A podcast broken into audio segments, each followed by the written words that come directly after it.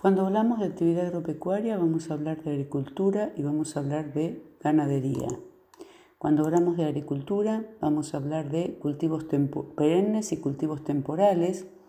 Cultivos perennes son aquellos como por ejemplo los olivos, frutales, cultivos florestales, etcétera, que son activos que eh, como activo en desarrollo se encuentran durante mucho tiempo en el activo de la empresa. Después tenemos los cultivos temporales, que son aquellos de corto plazo, como pueden ser los cultivos de grano, los cultivos hortícolas, los cultivos de frutas, pero también eh, que permanecen, que la planta normalmente dura solamente un año. Después tenemos otros cultivos que son insumos de otras industrias, como puede ser la farmacéutica, la cosmética, etc. Y después, cuando hablamos de ganadería, bueno, hablamos de la producción animal.